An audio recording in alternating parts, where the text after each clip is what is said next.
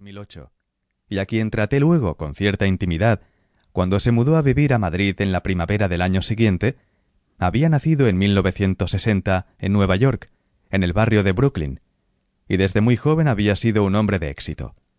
Se graduó en la Universidad de Columbia con brillantez. Comenzó enseguida a trabajar en un despacho de abogados de prestigio y se casó con una chica a la que amaba con locura. Antes de cumplir los treinta años, alquiló un apartamento en el sur de Manhattan, donde siempre había soñado vivir, y tuvo un hijo. A partir de ese momento, su vida fue apacible.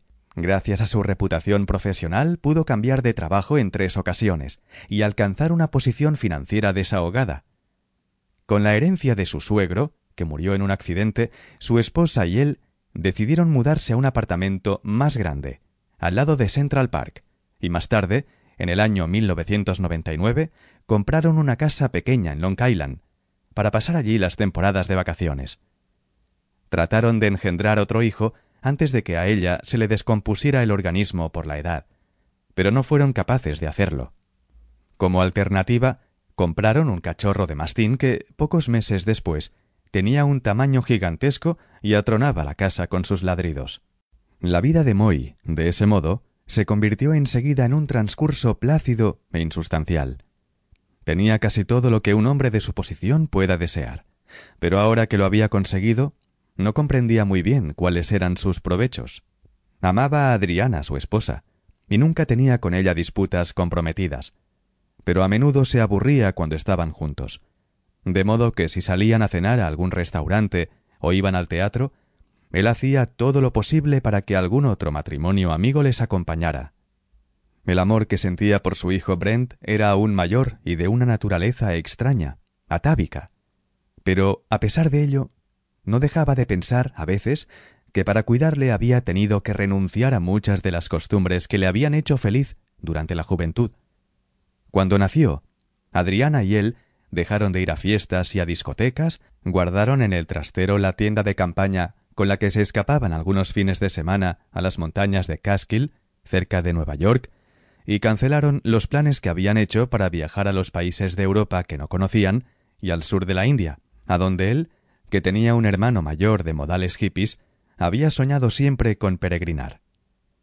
El empleo que desempeñaba, resolviendo los asuntos legales de una compañía de servicios financieros, no le satisfacía ya, y el jefe a cuyas órdenes debía trabajar había llegado a convertirse para él, con el paso del tiempo, en una especie de ogro sanguinario y pánfilo que le atormentaba. Para triunfar profesionalmente y hacer fortuna con la abogacía, había abandonado hacía años el ejército de la literatura, que en la época universitaria, cuando conoció a Adriana, era su mayor pasión. También había ido desinteresándose poco a poco de sus aficiones. Ya no tocaba el saxofón nunca, salvo en alguna solemnidad especial en la que se lo rogaban, ni participaba en las reuniones de un círculo de debates políticos de Brooklyn del que era miembro. En su existencia, en fin, sólo había ya acontecimientos sin emoción y rutinas confortables. Todos los lunes, al salir del despacho, iba a una piscina climatizada de la calle 51 Oeste y nadaba durante casi dos horas para desentumecer los músculos del cuerpo que después de la haraganería del fin de semana solían estar tiesos y doloridos. Luego regresaba a casa caminando, cenaba algo con Adriana y se tumbaba en la cama a leer algún libro hasta que le llegaba el sueño. El lunes 10 de septiembre de 2001 tuvo que asistir en las oficinas de un pleitador a una reunión de urgencia que se alargó mucho, pero a pesar de ello fue a la piscina y nadó durante dos horas, como solía, hasta que los pensamientos le desaparecieron de la mente, y rendido por el esfuerzo, el cuerpo se le templó. Era más tarde de lo habitual, pero no quiso tomar un taxi para volver a casa. Telefoneó a Adriana para avisarla del retraso, y caminó con calma por Lexington Avenue, hacia el norte, y después por la calle 60, donde vivía.